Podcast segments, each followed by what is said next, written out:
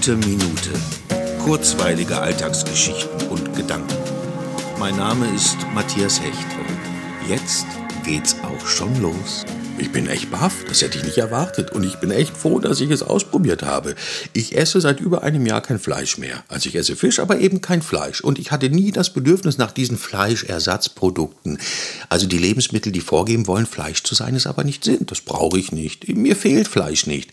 Aber einfach aus Lust zur Abwechslung habe ich gerade Tofu-Würstchen gekauft. Ich koche seit Wochen nahezu die identischen Dinge. Nudeln mit was und Reis mit was.